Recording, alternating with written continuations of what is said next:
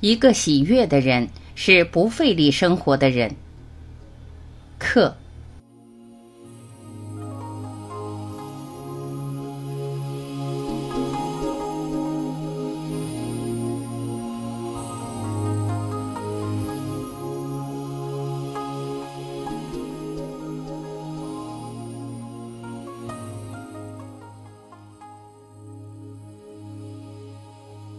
越成熟越沉重，我们都太关心自己了。如果我们每个人都能了解奋斗以及冲突所带来的问题，那么我们就能毫不费力的快乐的生活。你有没有怀疑过，为什么人长大以后就失去了生命中所有的喜悦？目前你们这些年轻人都还算蛮快乐的，你们有你们的小问题，还要担心考试。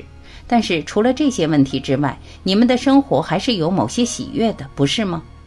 你们自然而然、十分容易地接受了生命，你们用轻松的、快乐的态度来看待事物。但是等到长大以后，你们似乎就失去了这种超然于世俗之外的、具有更深含义的喜悦。为什么我们大部分人进入了所谓的成熟期之后，反而变得呆滞，对喜悦？美、蓝天以及大地都不再敏感了。你知道，当一个人扪心自问这些问题时，许多种解释都会浮上心头。其中有个解释就是：我们都太关心自己了。我们努力变成某某人物，奋力得到并维持某种地位。我们有下一代以及其他的责任，我们必须赚钱。所有这些外在事物很快就让我们喘不过气来，使我们失去了生活的喜悦。毫不费力的生活，西风在尽力。昨天黄昏时分，我看见一艘满帆的船在西风的吹送下逆流而上，那是一艘大船，载满了新柴驶向城镇。太阳正在西下，这艘背对天空的船真是出奇的美。船夫只是轻轻地撑舵，一点也没费力，因为西风正在尽力。同样的，如果我们每个人都能了解奋斗以及冲突所带来的问题，那么我们就能毫不费力地快乐地生活，脸上还带着微笑。我想，就是这种费力的态度毁了我们，使我们几乎每分每秒都在奋斗中。如果你观察身边年长的人，你会发现他们的生活是由一连串的和自己、和配偶、和邻居、和社会的征战所组成的。这永无休止的征战把能量耗尽了。奋斗的本质，从辛苦和奋斗中解脱。一个喜悦的、真正快乐的人是不费力生活的人。这不代表你是停滞的、呆板的、愚笨的。相反，只有那些非常有智慧的人，才能真正从辛苦和奋斗中解脱。但是你知道，我们一听见这种自在的、不费力的境界，我们就很想变成那个样子。我们也想达到那种不再辛劳与冲突的境界，因此，我们反而把它变成自己的目标、理想，然后我们又再度被努力奋斗所局限。奋斗的目标有很多种，但是奋斗的本质都是相同的。一个人可能为了改革社会，为了寻找神，为了制造和配偶、邻居之间更好的关系而奋斗，或坐在恒河边膜拜上师，这一切都是努力与奋斗。所以，奋斗的目标并不重要，重要的是了解奋斗的本质是什么。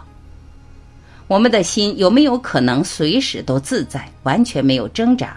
不仅仅是偶尔感觉自在就算了，如果能够达到这种境界，我们就能进入不再与人比高低的喜乐状态。停止挣扎的秘密：觉察而不修正。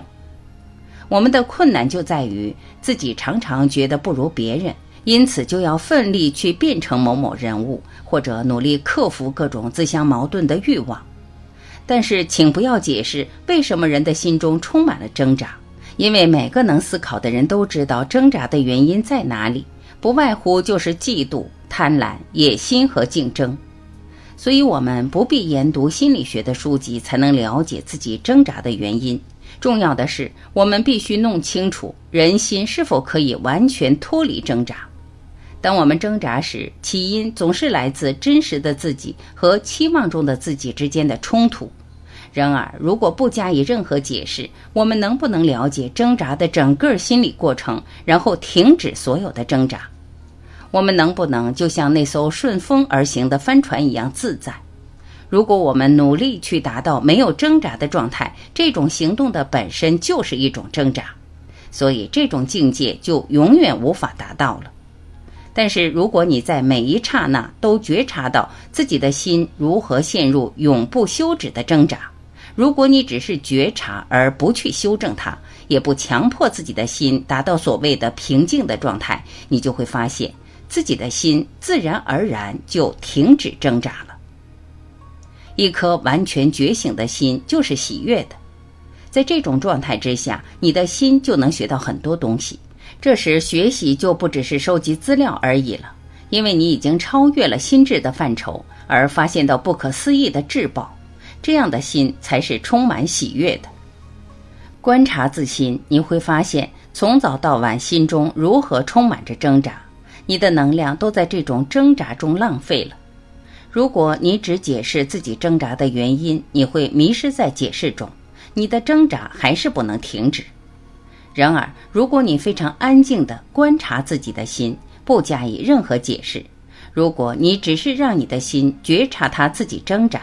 你很快就会发现，你已经进入完全没有挣扎的境界。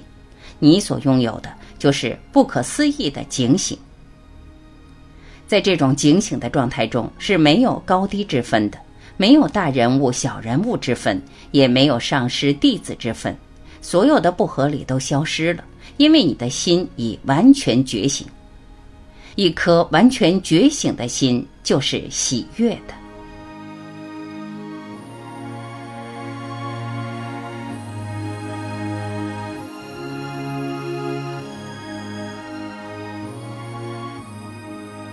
感谢聆听，我是晚琪，再会。